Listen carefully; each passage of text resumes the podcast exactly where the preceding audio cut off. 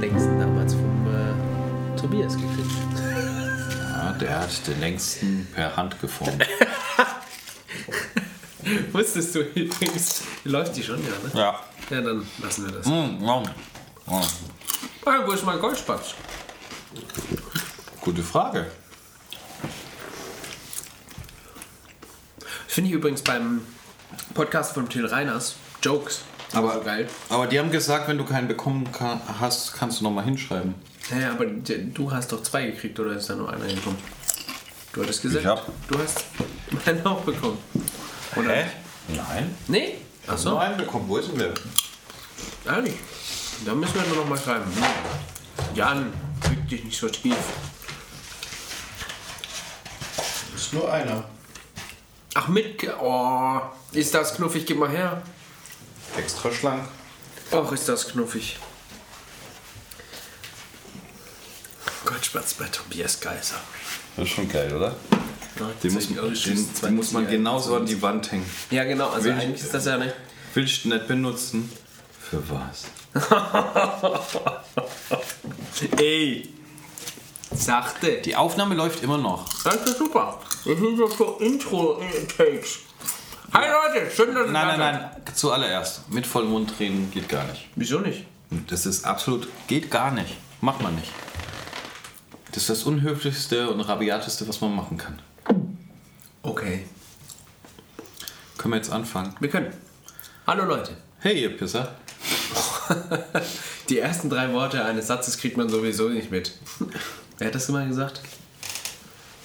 Du setzt doch den Stimmhammer auf 45 Grad auf. In welche Richtung ist 45 Grad? Das ist mir wurscht. Aber warum auch nicht? Genau. Hallo und herzlich willkommen zum Podcast der Klavierbauer. Der Klavierbauer Podcast Teil 8 müsste das sein. Ja. Genau, die neueste Folge. Heute zu dem Thema kommt es wirklich auf die Größe an. Oh, ja. Dazu haben wir uns ein paar Sachen ausgedacht. Nein, Kann wir haben später- halt ausgedacht. Wir haben uns Gedanken gemacht, intensiv mit dem Thema Länge beschäftigt, Größe meinethalben auch, Dimension, Durchhaltevermögen und Kraft Steifigkeit der Seitenanlage. und Bums im Allgemeinen. Genau. Und äh, ja, Sind, zu welchem Schluss sind wir gekommen? Kann man es kurz machen? Ja, also Größe ist natürlich, die muss man beweisen und äh, das war's auch schon. Wir wünschen euch, nein, Spaß. Es ist sehr viel, vielschichtiger, tiefgängiger, wenn man so möchte.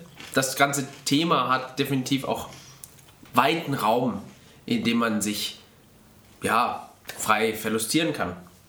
fertig. Man kann auch seine Ergüsse über das Thema Größe Nein, doch stopp. So. ähm, genau. Das, dazu kommen wir gleich. Äh, vorerst aber noch das Preisausschreiben zum zweiten Band. Warte mal, des, des Herrn Forst. gerade noch da gehabt. Des zweiten Bandes vom Karl Johann Forst, das uns freundlicherweise von der Jan Pianoteile GmbH und Co. KG, glaube ich, ne? Du, äh, Ja. aus Coburg. Also aus eigentlich. Coburg, eigentlich Coburg am Forst, genau, äh, zur Verfügung gestellt wurde. Und zwar geht es diesmal um das Buch Upright and Grand Piano Action Regulation.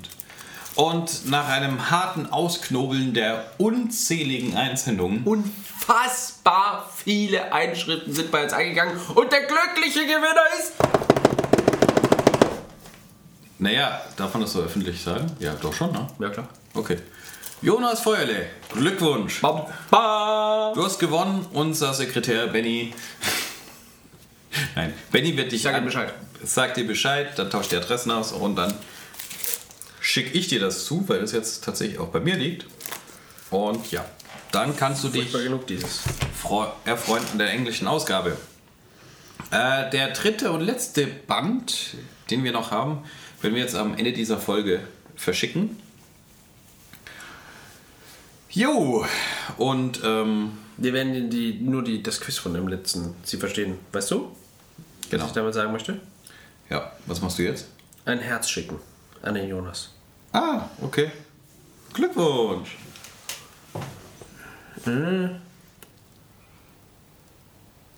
Oh Mann, ich schau so. Nein, Nee, das, das verschicken wir nicht. Okay, nochmal verwerfen. So, Jonas, du kriegst ein Foto von uns. Genau. Oder hast es in diesem Fall schon bekommen?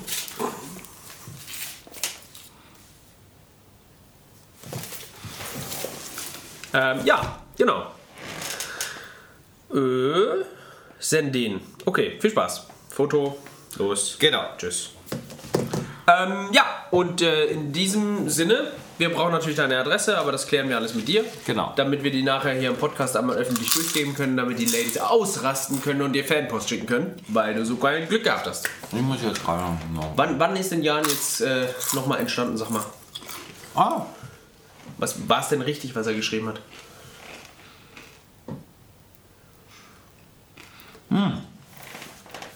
er hat natürlich recht. Ja, also dann passt doch. So, liebe Freunde, Ähm, wir kommen jetzt zu dem. Ich wollte noch einfügen: Alle Klavierbauer, die teilgenommen haben, erinnern sich sicher noch an die, ähm, den Stammtisch. den BDK-Stammtisch über Zoom. Der, der Jan erinnert sich nicht mehr. Er, lässt, Natürlich. Er, er redet noch vom Hörensagen. Ah, jetzt hör mal. Hammer! Also, es war legendär, ich glaube 140? Boah, ich 150? weiß es nicht mehr, ich habe zu viel gesoffen. Also drei Seiten konnte man durchcrollen und hat lauter liebe Klavierbauerkollegen gesehen. Es war einfach wunderbar. Es war so lustig, weil wir relativ früh dran waren und äh, noch allen Hallo gesagt haben und jedes Ja. so Hallo, Hallo und irgendwann später kamen die Leute reihenweise in Scharen dazu. Das Blöde ist, dass wir halt schon wirklich sehr früh da waren, bevor es überhaupt losgegangen war. Und äh, War nicht blöd, war geil. Wir sind auch die nee, das Blöde daran war halt, ja, das Blöde war halt nur dran, dass ich gebechert habe wie ein großer, so wie es auf der Tagung auch wäre. Nur, dass da der offizielle Teil dann halt irgendwann vorbei ist und dann ist ja wurscht. Wir haben aber dann hinten raus noch den Klavierbauer-Podcast-Raum aufgemacht. Und ich glaube, zu dem Zeitpunkt war ich schon wirklich gut dabei. Nee, ich glaube, du warst schon fast über den Jahren. Aber es ist in Ordnung. Nein, es hat super riesen Spaß gemacht. Ich kann mich immer noch daran erinnern. Ein paar von euch, wirklich Hardcore-Die-Fans, ähm, Es war schön, mal ein paar kennenzulernen, die Ja. ähm, uns doch gehört haben. ja. Äh, an dieser Stelle vielen Dank. Also es ist ja, Also es hat- lustig, man redet so in ein Mikrofon hinein, ähm, man hat nachher ein paar Zahlen oder wir, wir schauen uns meistens an und ähm, haben dann so ganz große rosa Herzen in den Augen und äh, ja, aber ähm, natürlich hat man so jetzt wenig Kontakt mit euch. Ja. Man hat nur so ein paar Zahlen und dann sagt so, ja, ähm, aus Puerto Rico haben zwei Leute zugehört, aber ansonsten denkst du dir so, oh, äh, spannend, äh, interessant. Interessiert das jemanden, was wir da erzählen? Und offensichtlich hat es doch den gewissen ein oder anderen, die ein oder andere innen, ähm, doch äh, interessiert. Und das ist sehr nice eigentlich. Ja, also auch vielen Dank für den ganzen äh, Feedback und Zuspruch. Äh, hat uns sehr gefreut. Ja. Auch die Ideen für ein paar zukünftige Folgen, die werden wir auch einbauen. Hast du die aufgeschrieben? Ja. Sag ja, sag ja. Ja, also die anfänglichen, die späteren weiß ich nicht mehr. Das, äh, ja. Genau. Ähm, und es hat auf jeden Fall unheimlichen Spaß gemacht. Ja, voll. Ich glaube, bis zwei ging das oder so. Ja, der harte Kern waren dann wie viele Leute noch? Ich weiß nicht mehr, so Ich zehn. glaube, zu fünf oder zu sechs waren wir dann so am Ende. Es gab ein geiles Foto. Ganz lange gab es noch zehn. Oh Gott, oh ja, ja.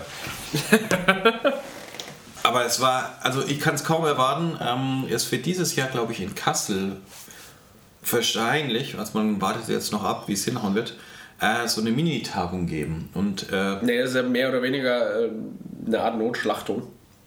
In Anführungsstrichen. Weil man Gott, muss oh ja aus, aus rechtlicher Sicht ein Zusammenkommen, um genau, ja. muss, muss einfach jetzt mal wieder was passieren, vereinstechnisch, weil wir sonst rechtlich was auf den, auf den Deckel kriegen. Ja, ja, das, ich bin auch in einem anderen Verein, da haben wir das gleiche Problem, dass sie gesagt haben, oh, das letzte Mal ist ja schon zwei Jahre her, wir müssen uns treffen.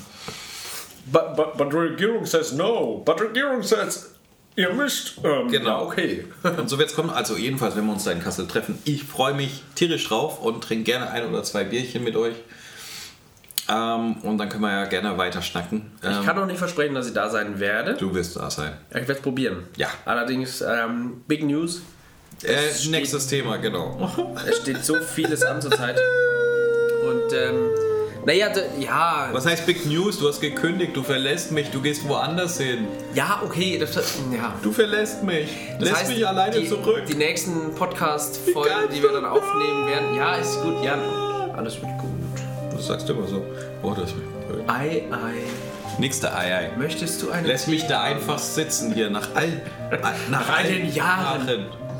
Nach all den Klavieren, die wir hier in meinen Keller geschleppt haben. Ja gut, vielleicht war das ein Grund, aber Deswegen äh, darfst du ja beim Umzug meine Klaviere schleppen. Ey, ich brauche einen neuen Job. Der Jan missbraucht mich zum Klavierschleppen. Gar nicht. Wie viele waren das? Vier? Maximal fünf? Äh, den Flügel habe ich tatsächlich nicht angefasst. Nee, das haben... Den haben die aber auch echt nur ums Verrecken reingekriegt. Ja, Gott sei Dank habe ich da nichts angefasst. Der, der hat nur einen kleinen Kratzer gekriegt. Okay, nein, äh, lassen wir das. Ähm, ja, also tatsächlich wird es für mich zurückgehen in äh, die Heimat. Ähm, die, die, mein Geburtsort wird wieder. Er gibt das P Wohnort. und das T auf. Ja. Äh, again, what learned. Ja, genau, also es, es geht zurück, zurück nach Franken. Und ähm, ich freue mich wahnsinnig drauf, weil da tatsächlich auch ein Großteil der Familien verwurzelt ist. Und das gehört nun mal dazu. Das ist, es ist schön, wieder zu Hause zu sein. Auch wenn ich mich tatsächlich hier, also mein Bayerisch ist besser geworden. Auch wenn sämtliche Bayern das verneinen. Ja, ich kann das nicht beurteilen. Ich bin ja kein Bayer. Du- Ich werde auch nie einer sein. Ich bin Du bist äh, ein äh, Reingeschmeckter, Ich bin Zugraster. neu geschmeckter. das ist mir wurscht. Ach komm. Ein bisschen tut's schon weh. Ja, aber das ist halt so. Aber ich, ja, die, Man ist hier erst Bayer, wenn man in der fünften ich Erblinie. wollte gerade sagen, also meine Eltern kommen beide nicht aus Franken, das heißt, ich bin eigentlich auch nie Franke gewesen, was das angeht. Aber wie hat's mal die Mutter eines Freundes ausgedrückt? Sag mal, allmächtig Mo Bieseln. Zum Freund, der chinesische Wurzeln hatten. Der hat immer gesagt, ich bin kein Franke, ich bin Chinese. Und dann sagt sie, sag mal, allmächtig Mo Biesel. Sagt der allmächtig Mo Biesel, sagt sie, du bist kein Chinese, du bist Franke. Also von dem her, ähm, die Franken sind hart, aber herzlich. Bis auf das T und das P. Da sind sie weniger hart, sondern nur herzlich. Aber das ist, es ist schön. Ich freue mich darauf. Es wird eine gute Ah, Zeit. ich mag die Franken, das ist ein lustiges Völkchen auf jeden Fall. Ja, vor allen Dingen ist es, wir sind ja ein unterdrücktes Volk. So Guck mal, unterdrückt. die Baden und die Württemberger sind zusammengegangen, haben ein Land gegründet, das sind die Baden. Moment, Moment. Die Franken und die Warum Baden. heißt es nicht Franken-Bayern? Es heißt nur Bayern. Ganz einfach. Ich kann dir das erklären, wer da zuständig war. Natürlich war es Napoleon, Ja. der äh, Franken und Bayern zusammengekrüppelt Warum- hat. warum und der? Baden und Württemberg zusammengekrüppelt Warum heißt das der ja? Ja, siehst du, aber Baden und Württemberg heißt Baden-Württemberg. Die hassen sich auch, ist gar kein Problem. Aber es gibt einen gemeinsamen Namen. Bei Bayern heißt es so Bayern. Ja, Bayern, Franken. Aber wir haben Söhne. Bayern, Franken klingt halt irgendwie falsch. Nee, es hieße Franken-Bayern, bitte. Nee, das ist alphabetisch macht gerade keinen Sinn. Nein, von Obbe nach Unne. Obbe nach unten, nach unten, nach oben ist mir doch wurscht. Jan, Obbe, Unne, Obbe, Unne, um den Kopf, in den Kopf. Ja, ja. Oh, das perlt. Ah, sagenhaft. Feinste Zitronenlimo. Ah, jetzt hätten die Leute gedacht, dass wir saufen und du erzählst, dass es nur Limo ist. Nee, das, das, das kriegt man ja mit, dass ich äh, nicht saufe, weil ich tatsächlich ausnahmsweise mal imstande bin, ganze Sätze zu formulieren. Ja, du meinst, es wären sowieso um die Ohren geflogen. Wahrscheinlich. Ähm, Gut. Auf jeden Fall, er zieht weg. Äh, was er dort machen wird, wird er wahrscheinlich in einer der nächsten Folgen erzählen. Noch darf er das noch nicht so ausführen. Aber das kriegen wir halt mit. Das heißt, für mich ist eine furchtbare Situation entstanden. Ähm, Er braucht wieder einen kleinen, den er unterdrücken kann. Wir haben es von Größe heute. ja, aber erstens, so klein bist du nicht. Und zweitens, unterdrücke ich dich doch nicht. Ach, ab und zu. Ja, man darf auch mal schlechte Laune haben. Außerdem machst du So nennt man das heutzutage? Ja. Unterdrückend, hallo. Ich habe dich immer fast ebenbürtig behandelt. Was ich dir hoch anrechne. Beinahe. Nein. Aber, Du hast dich doch nicht ungerecht ge- behandelt. Nein, überhaupt nicht. Ich fühle mich sehr wohl in deiner Gegenwart. Ah, ich erinnere an den Trip nach Norden. Weißt du noch, der Trip, wo man das eine Nagelklavier Oh, war? schön. Das, das war ein eine. legendär, legendäre Es Trip. waren mehrere Trips mit mehreren Nägeln. Ja, das andere Mal haben wir deinen Lip geholt. Das war dein Klavier. Ja, aber wir haben zweimal einen Nagel geholt und es war zweimal ein Trip. Stimmt, aber beim Der eine ersten Trip Mal. war kurz, das war nur so ein Daytrip, das andere war ein richtiger Ausflug. Nee, Ja. andersrum. Äh, was? Ach, egal. Ach, das war schön. Und Aber auf jeden, gleichen Auto. auf jeden Fall. Hallo ihr Klavierbauerinnen und Klavierbauer, die ihr mir gerade zuhört. Wenn ihr Lust habt, an meiner Seite zu arbeiten, also ihr seid Klavierbauer und so. Boris, ich wollte die Sache richtig geil, gell? Oh, du kannst gescheit absingen. Also, ähm, mein Arbeitgeber, die äh, Piano Werner GmbH oder Piano Werner Music Station GmbH. Piano Werner AG GmbH, KKG, äh, KG. Nein, einfach, ja, Piano Werner in Straubing. Ihr könnt es gerne googeln, music-station.eu. GmbH. Genau. Ähm, wir sind ein Vollmusikhaus, das heißt, bei uns gibt es alles von der Tuba über. ist richtig geil, wenn man selber Musiker ist. Ja, nee, das ist aber auch gefährlich, ne, weil du dauernd ein Geld für die Instrumente ausgibst. Also furchtbar geil. Das ist ein gutes Mikro, du brauchst nicht flüstern. Ich flüster ja auch nur, damit äh, etwaige Partner die Angst davor haben, dass man all sein Geld in leider etwaigen Musikstationen lässt. Partner Sternchen innen, bitte. Ja, Das muss ja auch gesagt sein. Und wir wollen die weibliche oder die Aber, Herrschaft- es geht ja darum- Hörerschaft ja auch mit integrieren. ach so. Aber ja. Es ist eh nicht Ich hätte immer jetzt nur. gedacht, du möchtest gerne äh, die, die weibliche Struktur in der Firma etwas erhöhen. das sowieso auch. Ach so, aber selbst weibliche KlavierbauerInnen können, können ja auch PartnerInnen haben. Ja, Ich habe hab einfach vergessen, es tut mir leid, das gibt ja auch. Ich wollte nicht gerade rausreden, weil ich nur Partner gesagt habe. Okay, Es tut mir la- leid. la- lass mich wieder zurückkommen. Also, wenn er du möchte einen neuen Kollegen haben. Innen. Kolleginnen oder Kollegen haben, genau. Auch divers ist möglich. Ja, mir wurscht. Also Hauptsache neuen Komme, Kollegen. wer da wolle. Sag mal, darf ich auch mal ausreden? Nein. Doch. Okay. Ähm, also, wenn du Bock hast, Oh oh. mit Klavieren und Flügeln zu arbeiten, keine Angst vor Stummschaltungen hast und wenn du dich damit nicht auskennst, frag mich, ich kenne mich damit aus, kann ich dir alles beibringen. Halt, stopp, ich muss intervenieren. Wieso? Man braucht keine Angst vor Stummschaltungen haben, weil du 90% der Stummschaltungen bedienst und man dann nur sagt so, oh, Jan, hier ist das und das. Dann sagst du, ah ja, schlägst einen mit einer Flut von Wissen und du sagst, ah, gut. Und also wenn ihr, wenn ihr Bock drauf habt, den Jan da ein bisschen auszuquetschen, cool. Wenn ihr keinen Bock drauf habt, kein Problem. In beiden Fällen es funktioniert. Entweder er macht's oder bringt's euch bei. Darum geht's ja. Ich also. Muss sagen, also Stummschaltung ist nicht das Kriterium. Das nein, das will ich nicht sagen. Grundkriterium ist, dass man Klavierbauer ist oder Klavierbauer werden will. Wenn, wenn du eine Ausbildung anfangen willst, dann komm auch bitte her. Sehr gerne. Aber wehe, du, sie, er, sie ist, wer auch immer, spannt mir den Jan als Podcaster aus. Nö, das passiert nicht. Das wird genau so weitergemacht, wie es jetzt läuft. Nein, das geht ja gar nicht. Wir müssen das dann per, ich weiß nicht. Per Zoom. FaceTime, Zoom, Per Zoom kann man alles mit aufzeichnen, habe ich schon gemacht. Zoom-Time, Ja, Zoom-Time. Zoom-Time. Ich darf jetzt endlich mal das zu Ende reden. Ja, gut, mach mal. Also, du bist Klavierbauer, suchst eine Stelle. In, N. Das ist, der ist unmöglich, oder? Also, du Klavierbauerin, N.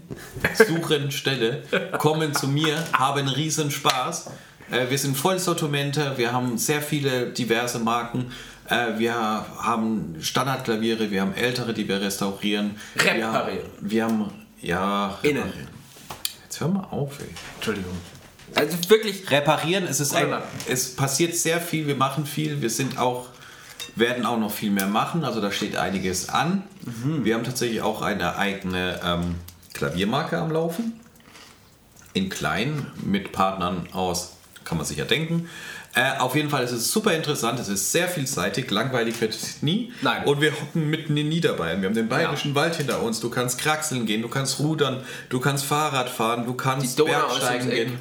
Du hast die Donau um die Ecke, hinten ist Österreich, Skifahren kann man hier auch. das zweitgrößte Volksfest in Bayern, wenn die Pandemie vorbei Also, wenn du Biersaffer magst, bist du auch genau richtig hier. Also, Genau. Straubing, mega provinziell, aber geil. Man hat Regensburg als Kulturhochstadt direkt ums Eck. Ähm, man wohnt ein bisschen außerhalb, das ist aber cool Weil die Mieten niedrig sind und die Grundstücke billig.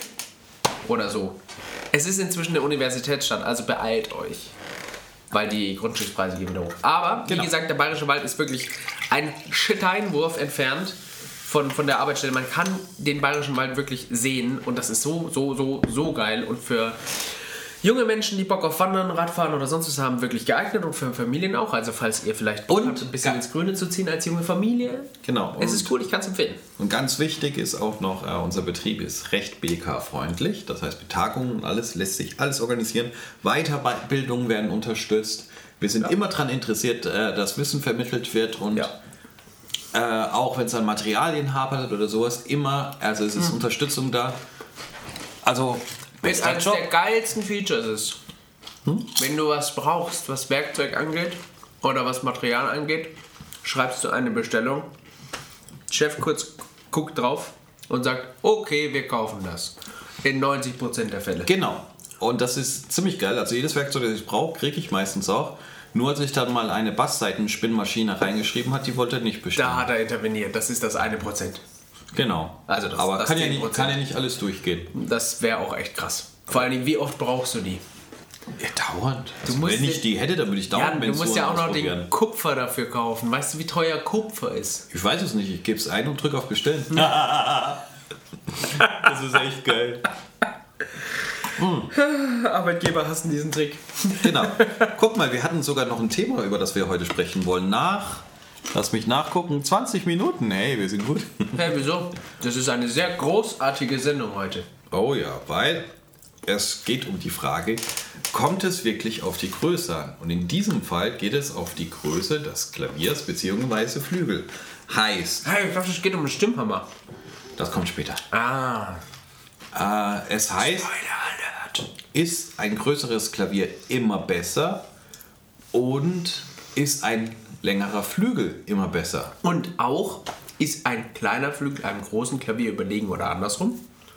Genau. Was sind die Vorteile? Und warum wenn nicht? Und wo sind die Nachteile? Genau. Ja, Benny, fang mal an. Ja, und warum gibt es Firmen, die ihre Flügel als, wie heißt es so schön, äh, Miniaturkonzertflügel verkaufen? Gut, das war eine andere Zeit, das ist ja 100 Jahre her, ne? Ja, 1914 ist die Platte entwickelt worden, auf der da stand, als ich das gelesen habe. Liebe Grüße gehen raus an, an die Gebrüder Zimmermann aus Leipzig damals. Ein, ein legendäres Unternehmen. Das waren die ersten, die so richtig auf Massenproduktion gesetzt Ja, haben. auf der Gussplatte stand auch drauf, Europas größte Klavierfabrik. Ist heute nicht mehr der Fall. Nee, aber sie beherbergt einen, den anderen größten Klavierhersteller Europas. Ja, also sie, sie gehört dazu, ja.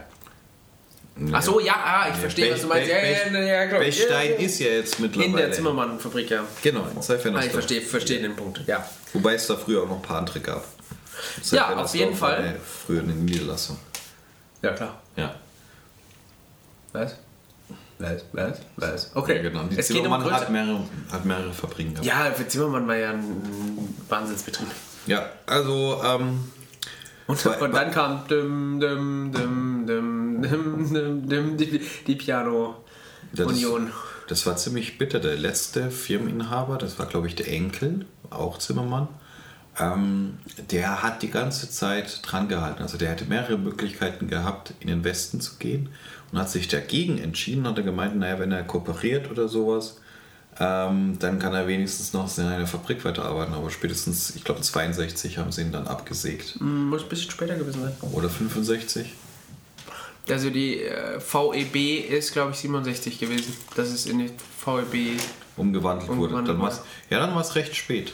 Also dann war die Mauer schon da, aber der, der wurde dann irgendwann relativ unschön aus dem Betrieb entfernt. gekegelt. Aber mehr, mehr weiß ich auch Es nicht. ist ja jetzt auch keine Geschichte über Zimmermann, das kommt mal eines anderen schönen Tages. Genau. Wir reden ja über Größe des aber es war, wie gesagt, ein, ein Zimmermann-Flügel, der recht klein war und die Aufschrift hatte. Miniatur-Konzertflügel. Und ist so eine Aussage jetzt sinnig oder nicht? Genau. Und da könnte ich schon das große, große Kotzen anfangen, weil wie oft hat man das, dass ein Kunde anruft, ja, könnten Sie meinen Flügel stimmen? Ist es ein Konzertflügel? Den Satz hat ein Klavierbauer noch nie gehört. Nee. Und dann kommst du da hin und dann lacht dich dann so ein 1,60 Meter Verrecker an. Sturzflügel. Sturzflügel, ja, ja. Sturzflügel. Ja, wenn er stürzen würde, wäre er wenigstens noch für was gut. Stutz. Ja. Ja, die sind, machen keine Freude. Also es gibt einige Hersteller, die mit Recht sagen, unter 1,70 Meter baue ich keinen Flügel, weil warum? Kann ich auch, baue ich Klaviere, sind besser. Ja. Und das kann schon sein, aufgrund allein schon von der Resonanzbodenfläche, dass du da äh, einfach einen besseren Klang hast und halt den furchtbar kurzen Seiten. Laut Fenner Großbach auf jeden Fall. Ja, sowieso. Und Johanns, meine ich, ist auch der Meinung. Ja, wobei es so in den 20er Jahren nun mal angefangen hat, Kleinklaviere zu bauen. Come on, es gibt Schreibtischklaviere. Moment, also wenn man so anfängt, das erinnere ich mich gerade an das ähm, Kompositionsklavier von Wagner, das damals der Karl Bechstein gebaut hat. Das war aber eigentlich ein Tafelklavier. Ja, aber ein Tafelklavier muss jetzt nicht sein. Aber es ist auch nicht sonderlich hoch gewesen. Das ist heftig. Aber es gibt Klaviere, die tatsächlich unter 90 cm Höhe waren, dann mit unterschlägiger Mechanik. Hashtag mein Lip. Ich meine, das ist beim knappen Meter. Ja, das ist ein sehr kleines Klavier. Es ist schnuffig. Und ähm, es hat auch nicht den vollen Tonumfang. Genau, angefangen waren das diese Dirigentenklaviere von. Jetzt habe ich, na, die Marke hätte ich mir aufschreiben sollen. Mantai, glaube ich, oder nicht? Nein, nein, nein, nein, nein, nein. Ach, das waren die Jungs, Nee, die das- es dann übertrieben haben. Die, die mit dem Dirigentenklavier, das war hier die Eisen-Thüringer Thüringer Ecke war das. Ja, die anderen hauen Steinberg? wir. Nein, die gibt es schon lange nicht mehr. Ach, dann weiß Irgend ich. sowas wie mit, mit. Ach, wie hießen die nochmal? Corbinian gibt dir gerade eine Nackenstelle. Genau. Und Franzi gleich noch daneben. Ich hab's auf der Zunge liegen, kannst du verrückt werden. Jedenfalls, die haben angefangen Dirigentenklavier. Dirigentenklavier deswegen, weil er kann spielen, kann seine Noten drauf ablegen und kann trotzdem drüber gucken. Anscheinend gab es früher sehr kurze Dirigenten. Ich wollte gerade sagen, das kannst du bei jedem B1. Ab 1,12 Meter wird's äh, stressig. Jakob Erbe. Erbe. Also- Genau. So hießen sie. Erbe Dirigentenklaviere. Die haben mit dem Kram angefangen. Um Gottes Willen, wie das ausschaut. Ja, ja. Und dann kamen ganz schnell ganz viele. Mantai hat auch sehr viele gebaut. Dann hat Schimmel hat das auch angefangen. Das hat sich so durch die 60er und 70er gezogen. Und dann wurde man langsam wieder vernünftig. Ähm, diese kleinen Klaviere, ähm, ich meine, wenn man nur in der Mittellage spielt, ist okay. Aber selbst da hat man eine kleine Im Resonanzbodenfläche. Diskant geht's. Aber das macht halt keinen Spaß, weil die Mechanik macht keinen Spaß. Unten hast du da quasi Säulen als Bassseiten. Äh, Ich finde, das macht Spaß. Meinem Sohn macht sehr viel Spaß, auf dem Lip rumzudonnern. Man kann halt nicht ordentlich drauf Das bei dir in der. Garage steht. Aber man kann Spaß damit haben. Hm, trittst dagegen, fällt um, macht Bumm. Nee, das ist recht stabil. Da trittst Ja, das stimmt dagegen. schon. Ich habe sie ins Auto gehoben, ich weiß noch. Das haben wir. Wo, wo haben wir das hochgehoben? Das war am, äh, Berchtesgadener am Königssee. aber nicht direkt am Königssee, sondern da ist, wie heißt denn der Nachbarsee? Der Nachbarsee. äh, Ist ja nicht wichtig, aber jedenfalls sind wir aus früh. CVM-Heim. Genau, wir sind im früh, ganz früh am Morgen da runtergejagt und haben das Klavier in mein Auto geschmissen, weil das so schön klein war. Und haben dann noch an den Königssee und Berchtesgadener. Das war schön mit Nebel und Sonnenaufgang und oh. Boah, Alter, die Landschaft da. Hintersee. Der Hintersee war das, Ach, Hintersee genau. war's. Haben wir auch schöne Bilder gemacht, ja. Ja, Benny seine Kamera ausgepackt, nicht das, was ihr denkt, und hat das sehr schöne Bilder gemacht. Da- Ja. Das war ein gewaltiges Objektiv. Weil wir wieder bei der Größe sind. Furchtbar. Ich krieg keinen Dreh. Genau, also halten wir zusammen. So kleine Klaviere wie dieses Erbe, Mantai oder sowas sind eigentlich nett, aber die Mechanik, die dann natürlich äh, unterhalb der Klaviatur angesiedelt ist, äh, das ist alles so eng. Es ist, Also es ist ein Riesenspaß, das Zeug zu bauen, aber es ist nicht das, was man sich unter einem guten Klavier vorstellt. Also wer, wer ähm, jetzt gerade kein, kein Google zur Hand hat, sondern gerade, keine Ahnung, im Bett liegt und die Augen geschlossen hat und sagt, oh nee, ich habe jetzt keinen Bock zu googeln. Stellt euch ein E-Piano vor mit keinem Plastikrückwand, sondern ein bisschen tieferem Gehäuse und da drin ist ein tatsächliches Klavier versteckt. Das ist tatsächlich in etwa von der Größe ein Dirigentenklavier. Es ist, es ist furchtbar. Genau. Machen wir uns nichts vor. Später hat man dann in 60, 50er, 60er und 40er oh, und so in 70er ähm, eher so in der Größe gebaut, Meter 10 ähm, Was man bis heute noch beibehält. oder Me Me Meter 5 Also bis Meter um, 5 ist so das, die Unterkante, wo man sagt, das ist noch so. Was ist das, das Yamaha M5? M1. M1, M1. M M5 war eine Variante, aber das ist eigentlich auch schon fast ein Meter. M5 ist ein Maschinengewehr. M1 ist 1,9. ja. Ja, 1,9 Meter. Aber diese un, un krass, krass unkaputtbaren Kisten von denen, die, die nice. nach 30 Jahren nicht gestimmt noch auf Tonhöhe stehen. Genau, Hammernuss-Kapselbändchen musst du austauschen. Oder sagst fuck. Und tatsächlich hätte ich da Bock, so eins herzunehmen und einen Schreibtisch drumherum zu bauen. weil das klingt ein bisschen besser als diese Dirigentenklaviere. Weil ich habe, ehrlich gesagt, hätte ich richtig Bock, mir ein Klavier in mein äh, Zimmer zu stellen, wo ich einen Schreibtisch ranbaue. uraltes Ding. Was glaubst du? Ja. Aber richtig, also mit, mit richtigem Schreibtisch dran. Ja. Da hätte ich Bock drauf. Du brauchst ja eigentlich nur einen Ausziehtisch unter der Klaviatur bauen. Ne? Ein Ausziehtisch. Na, auf jeden Fall, wo ich raus wollte, also das ist eine extrem, extrem klein. Äh, wie gesagt, Mechanik blöd, Resonanzbodenfläche blöd, Seiten blöd, weil der Bass viel zu dick und zu steif, extreme Inharmonizität. Weißt du, was der Russe dazu sagt? Super blöd. Aha. Nicht alle Russen, aber manche. Und jetzt wollte ich gerade zum anderen Extrem kommen. Also bis, ja, sagen wir mal, bis in die 40er Jahre, mit kleinen Ausnahmen, hat man auch mal Klaviere gebaut, die dann mal höher waren, als das man heute als das Optimum empfindet, nämlich um so 1,30 Meter. Man streckt sich auf die. Was war das Größte, was man so hatte? Also jetzt mal klar, jetzt außen vor. Aus, also auch das Giraffenklavier außens vor. aber Ja, nee, so. Da gibt es schon mal Kisten, die 1,50 Meter hoch waren. Ja, 1,40 bis 1,50 so die, die krasse Geschichte. 1,40 gibt es einige, die das gemacht haben. Der hat zum Beispiel Steingräber und Söhne, äh, ihr habt es mit dem Beichtstuhl, haben sie es genannt, weil die Dinger so neogotisch ver, verziert waren Gut, und so groß waren wie ein Beichtstuhl. Da hast du echt gedacht, du kannst da seitlich reinsteigen. Wenn man jetzt auf den, auf den Rezia zurückkommt, der hat ja tatsächlich einen 132er bauen wollen, was so das heutige Ideal ist. Allerdings hat er den 132er nur als Raste konzipiert auf die Größe 132 und hat festgestellt, mit Gehäuse kommt das auch Richtung 140, also 135, 136. Und äh, deswegen, der hat es nachgemacht quasi. Das ist dann, was das passiert. Aber das ist halt groß, also konstruktionsmäßig hast du riesengroße Vorteile, weil du hast genügend Platz, um deine Stege zu verteilen, du kriegst eine schöne Mensur unter. Aber du der kriegst dann Resonanzboden wird irgendwann zu groß eigentlich. Der Resonanzboden, na gut, da kannst du schön Abbünde machen. Das ist beim Klavier noch relativ einfach. Aber du hast wirklich das Problem, ähm, also verschiedene Probleme, auch weil deine Anschlagslinie so weit oben ist, dass du die Mechaniker recht hoch setzen Ja. musst, was wieder große Piloten macht. Tangenten. Ja, in dem Fall Tangentenmechanik. Übrigens, ich hatte jetzt in der Besichtigung ein äh, Bechstein Modell 8. Und das hat auch eine Langermechanik mit Tangenten. Von 1927. Man glaube es kaum. Also ich glaube, Steingräber und Söhne hat die Tangentenmechanik, glaube bis in die 60er reingebaut. Das Geile an diesen Dingern ist ja, dass die, dass die, ähm, ja, die Piloten quasi an der Mechanik haben. Aber das ist halt nochmal eine Achse mehr, also nochmal mehr Reibung. Ist halt so ein Ding.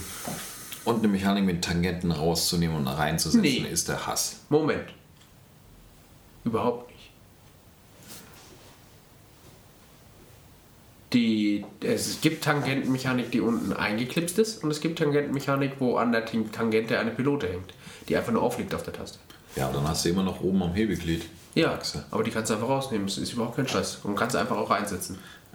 Ist schon Stress, ist nervig. Ich mag's nicht, lass mich. Nee, du wirst es sehen. Ja, aber jetzt, also Resonanzbodenfläche und dann sind die Dinger unglaublich äh, sperrig. Ja, ja, na klar. Also äh, boah, und schwer, riesig, groß. Es ist einfach nur krass. Genau, und die, ähm, der, wie sagt man, die Verbesserung oder die Ausbeute beim Klang ist extrem zu vernachlässigen im Verhältnis zu 1,30. Ja. Deswegen hat man das heute einfach bleiben lassen und gesagt, 1,30 ist so das Optimum, das ist Konzertklaviergröße. Und drunter hat man gesagt, irgendwie so alles unter 1,10 Meter muss das denn sein.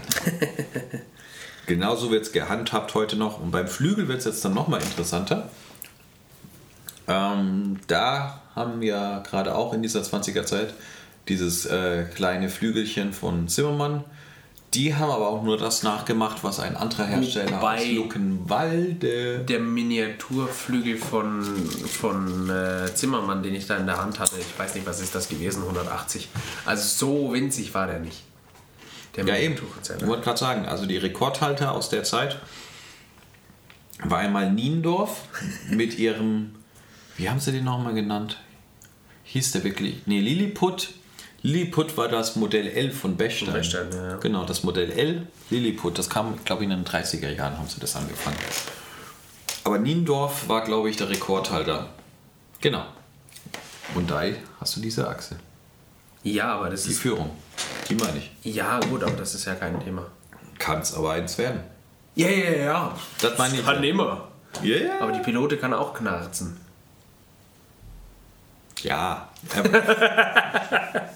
Wir können alles relativieren, aber darum ging es mir ja gerade. Es kommt drauf an. Das kannst du so nicht Ich habe lieber eine gut regulierte Tangentenmechanik wie eine schlecht regulierte nur mit Pilote. Kein Zitat. War wirklich keins. Aber es hätte eins sein können. Wer man weiß es nicht. Und jedenfalls beim Flügel wird es dann auch wieder interessant. Beim Flügel wird es ja schwierig, äh, den möglichst kurz zu machen. Und man hat ja vorne dran die Mechanik sitzen. Ne? Und die Mechanik kannst du nur bis zu einem gewissen Grad verkürzen, weil sonst hast du so Stummeltasten. Und das macht man der Flügelmechanik einfach nicht Sinn. Nee. Das heißt, du kommst um so eine Größe von ja, haben, 60, 70 Zentimeter Kommt nicht um, ne? kommt man einfach nicht rum.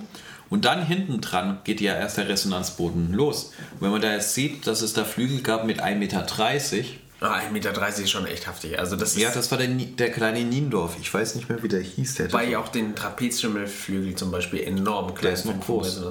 Und dieser kleine Niendorf wurde auch von Zimmermann äh, gebaut. Das ist dann wirklich so ein Meter 40er Flügel gewesen. Und Das der, muss ich mal vorstellen, wenn du da 60 abziehst, da gibt- bleibt ja nichts mehr. es gibt dann einen Rekordhalter, warte mal, ich google den mal schnell. Das ist ja fast ein ob's- Tafelklavier. Der ist aus den 40er Jahren. Nein, das ist dieser typische 1,50 Meter Schimmel. Aber es gibt noch einen von früher. Warum ist mein? Google jetzt plötzlich wieder auf Englisch? Because. Ah, dann könnte ich jetzt den Stefan fragen, der wüsste das wieder. Also in dem Fall mein Chef, der hat nämlich bei Schimmel gelernt. Der kennt nämlich die ganzen Kisten.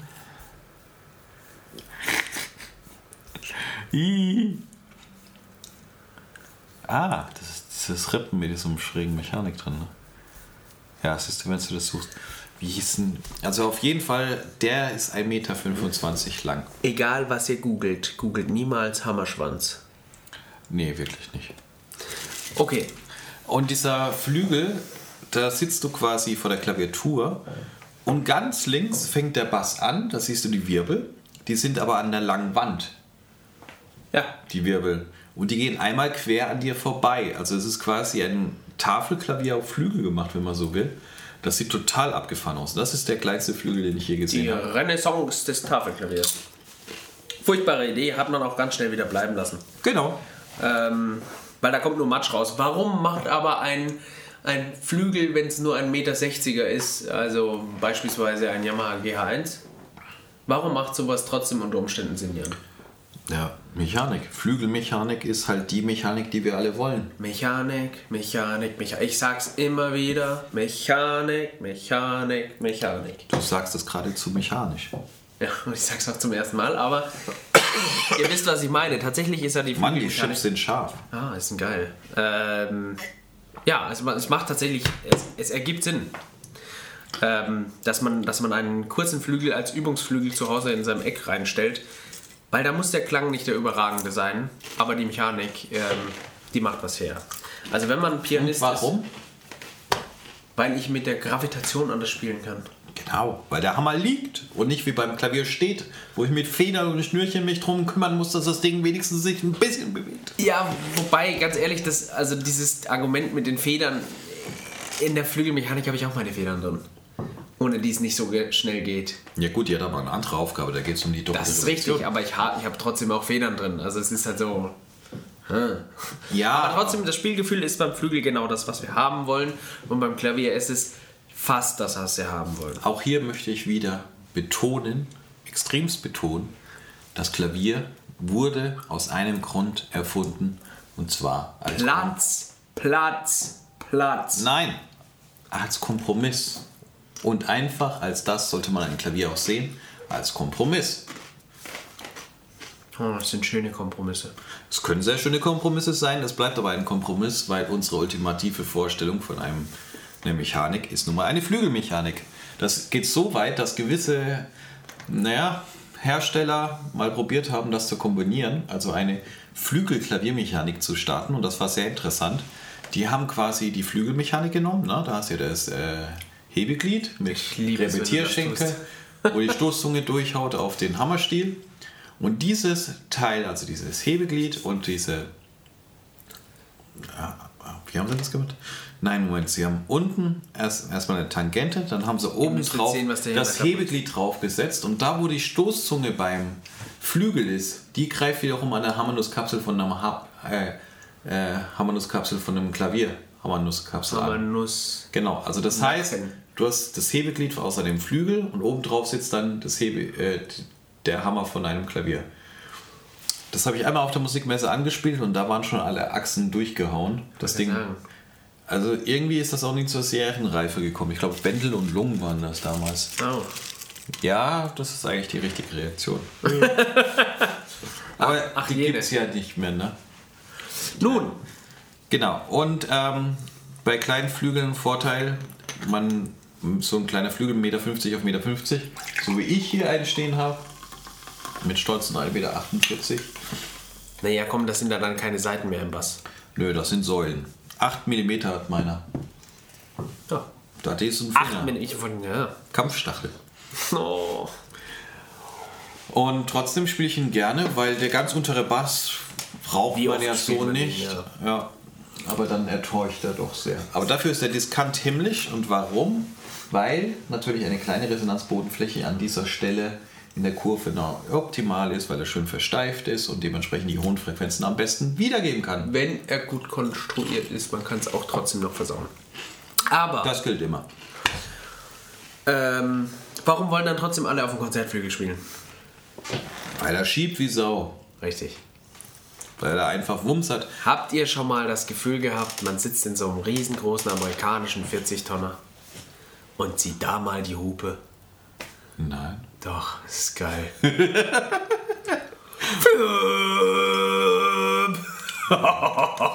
Also ich will hier von der Krone der Schöpfung des Klavierbaus anfangen, von den ultimativen Konzertinstrumenten, Es dass ist- du den fil filigransten Tönen fähig ist und du kommst mit Es ist und bleibt der Bass, den wir alle lieben von dem Konzert. Genau. Weil wenn du eine gute, ausgewogene Mittellage und einen guten Diskant hinkriegst, dann ist das auch möglich bei dem kleineren Instrument. Aber der Bass ist das, wor- worum alle beneiden. Und wenn, warum? Wenn sie ihren kleineren Flügel anschauen und sich denken, "Ah, könntest du nicht auch noch drei Meter längere Seiten haben? Gefühlt, also. Ganz einfach, weil je länger die Seite ist, desto dünner kann man sie machen, desto weniger steif ist sie, desto weniger Inharmonizität hast du. Deswegen hast du einen schöneren Klang. Du kannst sie auch viel dynamischer gestalten. Und noch viel besser, der Basssteg sitzt einfach mal auch an einer vernünftigen Stelle auf dem Resonanzboden und wird nicht irgendwo hinten in die Ecke geknallt. Wirklich. Und es ist halt einfach geil. Ja, natürlich. Von Geilheit her. Und du hast beim Konzertflügel nochmal Voll geil. die größere Mechanik mit dem längeren Hebel. Du hast am Ende den größeren Hammerkopf sitzen in den meisten Fällen. Und wenn du da einfach mal ganz ordentlich unten in das C knallst, dann kommt da ein C heraus, Ja, vor allem, was dir einmal von unten durch die Gedärme geht, dein Herz kräftig rüttelt und dir dann zu den Ohren wieder rauskommt. Es ist ein Klang, Benny, es trink, schiebt, trink was, du machst mir. es ist wundervoll. Es ist auf jeden Fall. Und wenn du dann auch noch deine Oktave dazu greifst und einmal. Boah, es ist einfach schön. Ja, das ist einfach optimal. Ne, also wir gehen ja die, der optimalste Verhältnis von Klang, Stimmbarkeit, Lautstärke und alles, was man halt von der Klavierseite erwartet, haben wir ja meistens beim A4 mit einer Seitendicke von knapp einem Millimeter. Das ist halt einfach schön. Wenn man jetzt aber eine Mit Seite... A4 sprichst du amerikanischerweise. Du meinst Ja, also das A1 kleine A1 bei uns, genau. im Deutschen. Und wenn man das jetzt weiter treiben würde und sagen, ich möchte jetzt das äh, Subkontra A mit einer 1 mm langen Seite machen, dann müsste die halt, lass dir schmecken, Benny. Also wenn ich jetzt dieses C anspiele, das ist wie dieser saftige Schokokuchen. Weißt du, dieses Gefühl macht sich in einem warm. Schön. Ja, genau. Bloß lauter und brummiger. Auf jeden Fall, wenn man jetzt diese 1 mm Seite nehmen würde und ins Subkontra A, dann sind wir bei 6,26 Meter, was jetzt konstruktionsbedingt uns vor immensen Herausforderungen stellt. Challenge accepted. Ja, dachte sich ein Neuseeländer und hat es gemacht. der Paul, ich weiß nicht mehr den Nachnamen, aber der hat hier tatsächlich einen Flügel gebaut, der über 6 Meter lang ist. Aber mal ganz ehrlich, das Ding ist ja. Also bis du das gespannt kriegst. Ich weiß nicht, wie er das gemacht hat und zu dem Zeitpunkt war er 18. Er ist auch kein Klavierbauer. Also ich glaube, jetzt ist er es, aber Naja, ich sag mal so, wenn er ein Klavier gebaut hat, ist er de facto in irgendeiner Form ein Klavierbauer. Die Frage ist, ist er nach deutschen Standards ein gelernter Klavier- und Cembalo-Bauer mit Fachrichtung Wem Klavierbau? interessieren deutsche Standards, wenn du einen 6 Meter Flügel gebaut hast? Just saying. Meine ja nur. Ich habe das Ding leider nicht genau hören können. Also ich habe, man findet nur wenige ähm, äh, YouTube-Videos dazu. Ähm, können wir jetzt auch nicht anhören, weil da gerade das Mikro dran hängt. Ich sag mal so, es gibt nichts, was es nicht gibt. Auch wenn man das klar, wenn's, was war das Modell was, M450. anschaut, das, einfach, Fully Integrated Piano. Einfach so groß ist, dass man eine Leiter braucht, um an die Mechanik heranzutreten. Es gibt nichts, was es nicht gibt. Ähm, die Frage ist, was passiert eben mit so einem Instrument. Also wenn man das anhört, es klingt anders. Es ist nicht das, was man als klassischen Klaviersound wahrnimmt. Jetzt ist meine Frage an dich an, ist das schlimm? Ist es schlimm, dass ein Klavier, was... Hallo? Jan? Er atmet schwer. Jan, ein Klavier, was vier Meter lang ist und du musst auf eine Leiter steigen. Moment, Es du klingt steigst nicht- nicht auf eine Leiter, du steigst auf ein Podest. Ja, du, ja. Ich meine? Es klingt super geil. Es klingt aber anders als der klassische Klavierklang. Und jetzt ist meine Natürlich. Frage, ist das schlimm? Und du hast es schon vorweggenommen. Es klingt halt geil, aber auf eine andere Art und Weise. Es ist Und das ist unheimlich klar. Es ist schön. Es ist unheimlich klar. Der Bass ist, den, erkennst du echt unter Tausenden.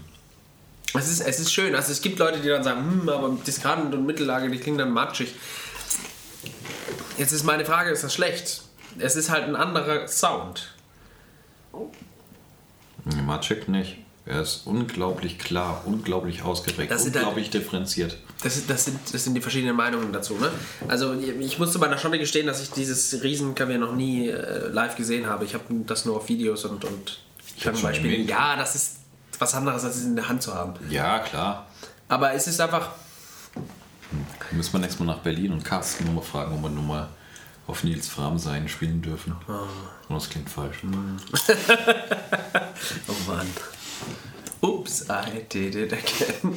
Auf jeden Fall, also beim Konzertflügel stimmt halt alles. Du hast eine Mechanik mit langen Tasten, dementsprechend guten Hebeln. Du hast schon eine lange Seiten, du hast genügend Platz, du hast einen Resonanzboden, der diese tiefen Frequenzen auch super wiedergeben kann. Es ist einfach alles klasse. Das Nur Einzige, was schief gehen kann, ist kaputt. ja, das sowieso. Rip Fazioli. Oh, ja, Frieden. Äh, Nein, aber was ich mal sagen wollte, das, das Einzige, wo man wirklich dann in die Bredouille gerne kommen kann, ist die Dämpfung. Weil so eine große, lange Seite möchte natürlich auch ordentlich gedämpft werden. Das ist halt so ein Thema. Ja, das sieht dem Bass dann sehr lustig aus, wenn der Dämpfer da spannend. auf der Seite rumhüpft und versucht Hey, der tanzt da Tango und und- also. Habt ihr schon mal mitgekriegt, wenn irgendwie die Polizei eine, Maf äh, eine, eine Mafia, eine, eine Razzia durchnimmt und irgendwelche widerspenstigen, gerade auf Koks geladenen Drogendealer auf den Boden versucht zu drücken? So schaut das aus, wenn der Dämpfer probiert, die Seite in den Griff zu bekommen. Oder Wrestling. Oder Wrestling. Ja, stimmt, das ist Choreografie, ne? Da geht kein Ziemlich, Querschläger durch, meistens. Ja. Und dementsprechend, also wie gesagt, wenn man es jetzt anfängt zu verkürzen, irgendwann hört es auf, dass es Spaß macht, weil wenn du da beim 1,60 Meter, 1,50 Meter 50er hast du sehr wenig Resonanzbodenfläche, du hast eine kleine Mechanik, du hast sehr dicke Seiten. Aber dem, dementsprechend sagt man immer so, Flügel, also unter 1,70 Meter, bitte nicht. Ja, Weil wie Meter, gesagt, also, Meter 70er kriegt jeder in seinem Wohnzimmer unter. Also dieses Argument von wegen, der ist zu groß für dieses Zimmer, den lasse ich einfach nicht gelten, weil es ist immer noch ein Klavier, das man laut und leise spielen kann. Und wer hat ein Problem damit, dass wenn man laut spielt, dass das Ding auch ordentlich schiebt? Ich verstehe das nicht. Ja, natürlich, also das ist nochmal was anderes und im, im nötigsten Fall kann man tatsächlich intonationsmäßig so viel einbremsen, dass man sagt, Ja, und. Akustikelemente, Hochflorteppiche, Vorhänge, da geht einiges. Also, Oder wenn man mehr Klang hab, haben möchte, Spiegel unter das Instrument. ja, also es gibt, es gibt, es gibt nichts Schlimmeres als dieses Argument, oh, das ist mein ultimativer Flügel, aber er ist so groß, ich nehme lieber den kleineren. Nein, Blödsinn! Nimm den ultimativen Flügel und mach den Rest. Und das wäre jetzt meine Frage an dich. Warum steht dann bei dir, jetzt mal abgesehen davon, dass der Gavo ein Erbstück ist, aber wenn du hier die freie Wahl hättest, warum steht dann bei dir hier kein Konzertflügel? Und was Ähm. steht stattdessen hier? Der 2,25 Meter Bösendorfer. Okay. weil er ist fast ein Konzertflügel. Also zu, ich meine, das mit den 2,80 Meter Flügeln, das hat man ja erst so um 1860 angefangen. Davor waren die Konzertflügel meistens eher so die 2,50 Meter Klasse. 2,30 Meter, 2,50 Meter. Ist heute der sogenannte Semi-Konzerter. Genau, für kleinere Räume. Und so war das auch damals. Damals waren das halt kleinere Räume mit ein paar hundert Leuten. dass es halt für Tausende reichen mussten. Da musste dann halt diese äh, 2,80 Meter Brüche her. Die Konzertcembali. Oh Mann, echt, ey. Wenn ihr, kleine Sidekick, wenn ihr mal in äh, Bamberg seid, geht mal zu Neupert rein und schaut euch mal die äh, Russisch, also Russisch sind sie nicht, sie sind von Neupert selber, aber die, die Konzert-Cembali, die heutzutage nur noch Russen kaufen normalerweise, ähm, diese Dinge an. Man hat nämlich das, was wir beim äh, Flügelbau äh, ins, ins Tolle gemacht haben, hat man da in die Perversion mit Cembali gemacht. Das ist echt. Also Neupert selber sagt, ja. die finden ihre Hammerflügel, die sie bauen und ihre richtig schönen historischen Cembali auch schöner. Weil das einfach, aber es ist geil, das mal zu sehen, was es gibt. Kranker Scheiß. Konzert-Cembali. naja, äh, auf jeden Fall, auch bei mir wäre im, im Wohnzimmer nur an zweiter Stelle dann der Konzertflügel. Ich meine, es ist, es ist einfach geil, wenn man so einen Ja, vielleicht mal. D-Flügel im, im, im Zimmer stehen hat, ist schon auch fett. So. Das ist schon auch einfach sexy. Aber Vielleicht- meine erste Wahl wäre tatsächlich irgendwas um die 2 Meter. Ich würde nicht mal auf die 2,20 Meter gehen, sondern vielleicht auf die. Du, wenn du 2 Meter kannst, dann kannst du auch 2,20 Meter. Und ganz ehrlich, ob C5 oder C7, dann nimmst du immer einen C7. Nee. Ja. Ja, ist so. Aber es gibt so so- schöne 100, wenn- 190er bis 2,10 Meter gibt so schöne Flügel. Es gibt Ja, so schöne Flügel. stimmt, aber bei jedem wird das out. Ja, Also Bechstein 190er ist ein Schöner toller Flügel. Flügel. Bechstein 225 ein bisschen schöner. Ja, doch, ist leider so. Und auch beim, beim Steinway ist der. Aber ich finde tatsächlich nicht nur vom Klang her, sondern dann auch von der Form her, finde ich die, die äh, 190er, die 2,10 Meter, die sind von der Form her nochmal schöner. Wobei. Das Auge Wobei, ja, ja. mit. Aber wenn ich jetzt überlege, bei Steinway ist ja der B 2,12 Meter und der C 2,27 Meter, glaube ich, ne? 23 oder 7? Nee, 27 muss es gewesen sein. Und ähm, dann finde ich den B eigentlich besser. Wo ist das noch? Bei welchen Marken? Aber ansonsten sind die 2,20 Meter meistens die geilsten Modelle. Also ich sag mal so, ähm, wenn es mehr auf den Klang drauf ankommt und dieses Mühe vom Klang wichtiger ist, dann würde ich sagen, ja, okay, dann auf jeden Fall die, die Nummer größer nehmen, den 25er nehmen. Aber wenn die Möglichkeit besteht, dass du sagst, ja, ich ähm, spiele gern drauf, mir macht es Spaß, das so, aber es soll auch ein schönes Möbelstück sein, dann finde ich einfach ein 2 Meter Flügel. Ist es schöner, wenn es so mit. Und der ist nämlich klanglich so ausgereift, dass ich sage, da muss ich schon relativ gut sein, um zu sagen, ich höre den Unterschied, während ich nur in meinem Wohnzimmer sitze und dann gehe ich zu meinem Freund mal, keine Ahnung, der 200 Ja, Kilometer entfernt mal. ist, hocke mich da ins Wohnzimmer und sage, oh, der hat den, den äh, 15 cm längeren Flügel, ich höre den klanglichen Unterschied. Ja, also auch 190er Förster, Bombenflügel, 2,15 Meter Förster, ein Traum. Ja, aber da sind wir ja bei 2,15 Meter, nicht bei 25. Ne, der ist auch länger als 2,15 Meter. Der heißt nur 2,15 Meter, keine Ahnung. Das ist, das ist die, die höchste Etage des Tiefstapelns bei Förster, wenn er in den Flügel kleiner als er ist. Das ist auch geil. Ja, aber also ich weiß nicht, ob es vielleicht verkaufspsychologisch so weit cool ist, weil die Leute dann sagen, naja gut, 2,15 Meter kriege ich noch unter 2,20 Meter ist schon wieder groß. Vielleicht, aber ich denke mal, es wird eher so entstanden sein, dass es mal ursprünglich wirklich 2,15 war und der ist dann halt. Man hat ihn dann etwas verlängert. Es ist dann etwas eskaliert. er hat Extensions gekriegt. Aber voll, genau. Und das ist der Unterschied bei den Größen. Ja. Und es gibt dann hin und wieder zum Beispiel ein großes Klavier mit 1,30 Meter, das gut ausbalanciert ist und eine gute Mechanik hat, kann 1,50 Meter Flügel auch schon mal platt machen. Klanglich, auf jeden Ja, Fall. klanglich und spieltechnisch sogar. Spieltechnisch nur, wenn beim Flügel gemurkst worden ist. Ja, und das gibt es ziemlich oft. Ja. Also, also ich habe da schon Flügel gespielt. Ne, was heißt gespielt? Erlebt. Wahnsinn. Also von dem her abschließend könnte man sagen, bei einem kommt es auf der Größe an, müsste man eigentlich bei Klavieren und Flügel eigentlich sagen, schon. Beim Flügel definitiv, beim Klavier kann man sagen, dass die Zwischengröße mit 1,20 Meter eigentlich ziemlich geil ist. ja. Aber das ist ja die, die gleiche Kategorie wie die Frage, ob man nicht doch einen Salonflügel statt einem Konzertflügel haben möchte. Ja. Wobei man eigentlich auch immer sagen kann, dass ein 1,90er Flügel fast immer gut ist. Ähm, ein Konzerter aber nicht immer. Weil gerade bei Konzertflügel ja auch immer das Problem ist, den wirklich gut zu machen. Also, ich, Entschuldigung, liebe Freunde, ähm, aber der, zum Beispiel der Bösendorfer Imperial, ich, ich finde ihn ein bisschen enttäuschend für die Größe. Ne, der ist ja über 3 Meter. Oder 2,98 Meter? 2,98 Meter ist er, genau.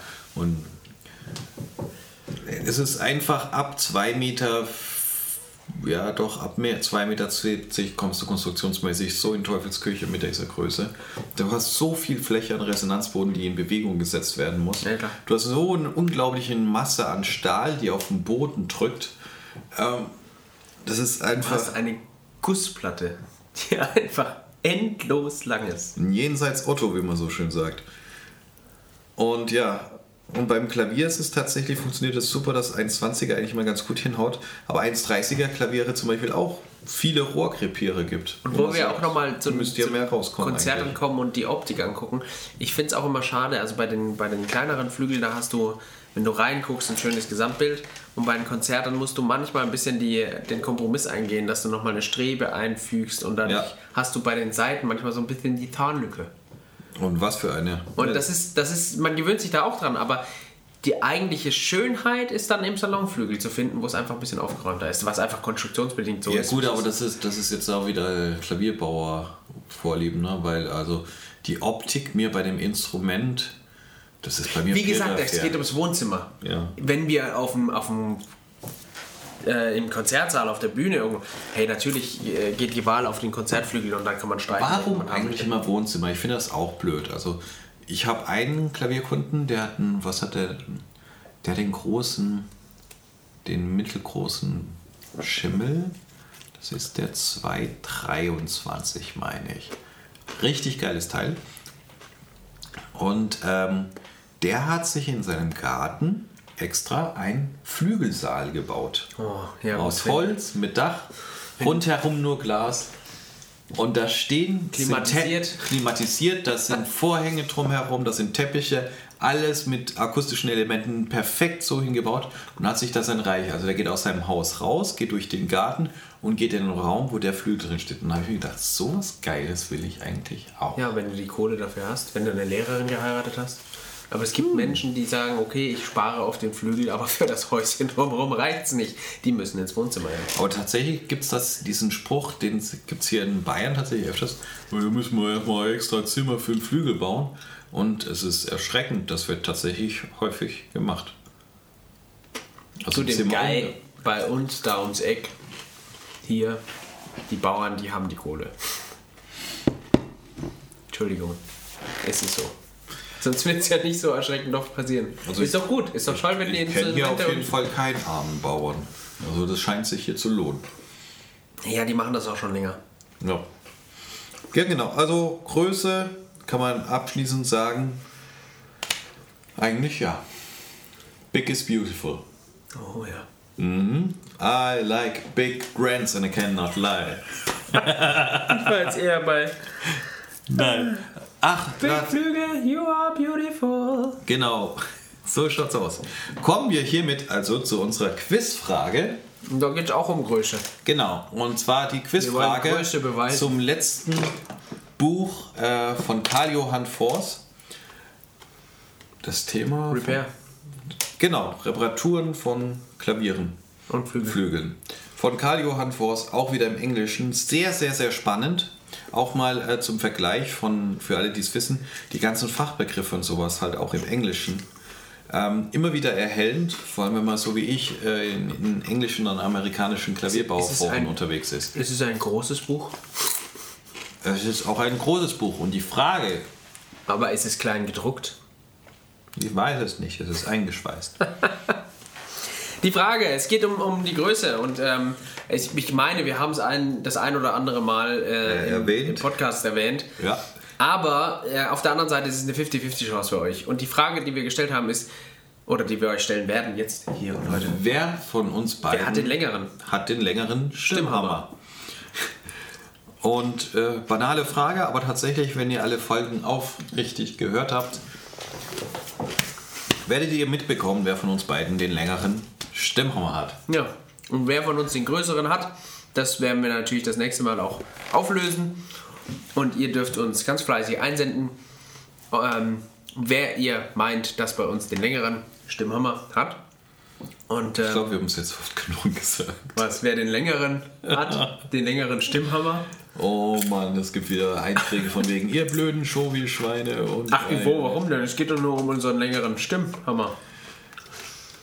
Fertig? Der Kommen wir ganz, jetzt zu meiner ganz schön steif. Kommen wir jetzt zu meiner. Weil aus Carbon. Ja, Verbindungssteifigkeit ist sehr wichtig beim Stimmhammer. Ja, und je länger der Stimmhammer ist, Gut in der Hand muss er liegen. Gut muss er in der Hand liegen, möglichst steif muss er sein. Und so ist er. Es sollte sich gut anfühlen. Genau, so hat man die meiste Freude beim Da, Klavierstimmen. beim Stimmen, beim Drehen. Genau, aber kommen wir jetzt, kommen wir jetzt zu meiner Lieblingskategorie. Äh, Lehrjahre sind keine Herrenjahre. Aber gibt es auch keinen Buchtipp? Natürlich, an dieser Stelle hier kommt Corbin Jans.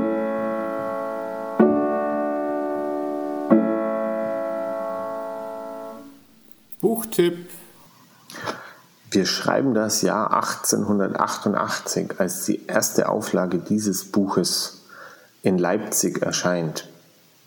Das Buch heißt Das Pianoforte in seinen akustischen Anlagen und wurde geschrieben von Siegfried Hansing. Siegfried Hansing ist ein, ein Klavierbauer gewesen, der 1842 in Deutschland geboren wurde nach seiner Lehre als Tischler und Ausbildung zum Klavierbauer auch noch eine Baugewerkschule besucht hat, also auch noch mal mathematische und physikalischen Unterricht hatte und nach Arbeit bei etlichen Firmen in Deutschland, die heutzutage nicht mehr so bekannt sind wie Rowold und Baldamus, ähm, eine eigene Firma gründet. Die Firma Hansing und Bövers. Diese Firma baut zwar gute Instrumente, ihr fehlt aber leider das Kapital, um größer zu werden. Und so entschied sich Siegfried Hansing 1884 mit seiner Frau und der Tochter nach Amerika auszusiedeln. Und dort angekommen hat er ebenfalls wieder in mehreren Firmen als Intoneur oder technischer Leiter gearbeitet, bevor er auch dort als Teilhaber eigene, eigene, eine eigene Firma gegründet hat, die Firma Hansing Scott und auch in Amerika Klaviere gebaut hat und Flügel. Und in Amerika lebend hat er seine ganzen, sein ganzes Wissen und den damaligen Stand der Wissenschaft versucht in einem Buch zusammenzufassen. Und das ist eben besagtes Buch, das Pianoforte in seinen akustischen Anlagen. Von Amerika ging es dann irgendwann wieder zurück nach Deutschland, nach Schwerin. Da hat er dann auch bei Perzina ge gearbeitet. Das ist eine Firma, die man vielleicht kennt. Und zum Schluss noch bei Feurich in Leipzig, bevor er in den Ruhestand ging und die wahrscheinlich jetzt bekannte, bekanntere zweite Auflage dieses Buches veröffentlicht hat. Ähm, es ist ein sehr spannendes Buch, weil in diesem Buch viel praxisnah beschrieben ist, was man heutzutage oder was man jetzt in vielen alten Klavieren dieser Zeit wiederentdecken kann. Es sind ganz klare Anweisungen zum Beispiel drin, wie Seitenmensuren verkürzt werden müssen, wie man die Seitenstärken wählt. Heutzutage kann man das ja alles über Excel und, und ähm, Computer- und Tabellenkalkulation machen. Damals war das ja nicht ohne weiteres möglich. Also der durchschnittliche Klavierbauer wusste nicht, was er da tut. Der hat halt seine Listen bekommen. Und in diesem Buch gibt es ganz ganz praktische Anweisungen, wie man eine Mensur erstellen kann. Und wenn man heute ein Klavier aus dieser Zeit, also um 1900 bis 1910 rum mal in die Finger bekommt, kann man ganz oft Sachen entdecken, die in diesem Buch beschrieben werden. Da geht es aber nicht nur um äh, Mensuren, da geht es grundsätzlich um die Akustik, es geht um die Rast, es geht um den Resonanzboden, den Gussrahmen, also er handelt alles eigentlich ab. Und war einer, der das Ganze etwas wissenschaftlich angepackt hat, aber so, dass es durchaus noch von den Klavierbauern verstanden wurde. Als Siegfried Hansing starb, nur mal um zu sehen, wie, wie doch äh, wie bedeutend er eingeschätzt wurde, haben sich etliche Firmen zusammengetan, um ihm ein ähm, ehrenhaftes Grabmal zu spendieren und unter den Bändern tauchen Namen auf wie Julius Feurich, wie die Firma Langer Pianomechaniken. Da taucht die Firma Pfeiffer auf, die Firma Seiler, die Firma Bogs und Vogt, die Firma Perzina, die Firma Lexo. Alle diese Firmen haben natürlich mit, von diesem Buch oder von diesem Wissen, was er da veröffentlicht hat, profitiert. Und äh, da ist ganz viel in seine, in die Konstruktion eingeflossen. Also ich kann das Buch das sich vielleicht etwas schwierig am Anfang lesen lässt, wegen der etwas altertümlichen Sprache, aber auf alle Fälle empfehlen. Ähm, es ist wahrscheinlich so, wie für die Klavierbauer in Ludwigsburg der Leible ist, so war das damals das Standardwerk für den angehenden Klavierbauer, der sich damit auseinandergesetzt hat. Und noch eine kleine Geschichte am Rande. Äh, vor ein paar Jahren tauchten auf dem deutschen Markt Hansing-Klaviere auf, die irgendwie aus China kamen. Ich glaube, da war irgendwie die Firma Feurich damals noch irgendwie beteiligt. Die gereichen ihm jetzt nicht sehr zur Ehre, aber er war sogar Namensgeber für Klaviere, die erst vor ein paar Jahren auf den Markt kamen. Also das Buch Siegfried Hansing, das Pianoforte in seinen akustischen Anlagen, äh, erschienen 1888 bzw. 1908. 1908, genau. Ähm, findet man, kriegt man gebraucht bei ABE Books, Booklooker, ZVAB. Findet man und kann man sich durchaus lesen, kann man durchaus lesen, ist hochinteressant.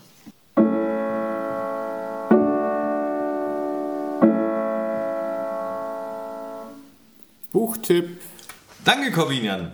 Und jetzt kommen wir endlich zu leere Jahre sind keine Herrenjahre und da will ich heute die ganz besonders geile Geschichte erzählen, die glaubt mir sonst kein Mensch. Okay, Aber zu meiner Zeit war das tatsächlich noch erlaubt.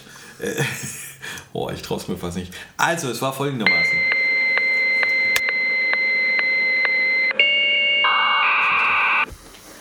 Irre, oder? Das ist so krass, Alter. Und jetzt, dass du dich das getraut hast, dir das rauszuhauen. Ja, ja. ja das wird heute auch nicht mehr gehen. Aber es waren andere Zeiten. Es war ein neues Jahrtausend. Wir haben die 90er hinter uns gelassen. War dick. Ähm, also, das war jetzt die, die neueste Folge. Aber Jan, wirklich, also. War. Da ist ja alles mit drin. Das ist sowas wirklich öffentlich breit trittst. Du bist ein Kerl, ey. Ach, Nächstes Mal werdet ihr was von mir hören und dann. Genau, nächstes Mal wird wahrscheinlich Bennys Umzug schon stattgefunden haben, ne? Ja, seitdem wir schaffen es nochmal vor, sind noch zwei Wochen hin. Mhm. Aber wir müssen jetzt auch wieder mehr lernen. Ähm, Mensur, Mechanikberechnung sind wir gerade. Oh. Oh.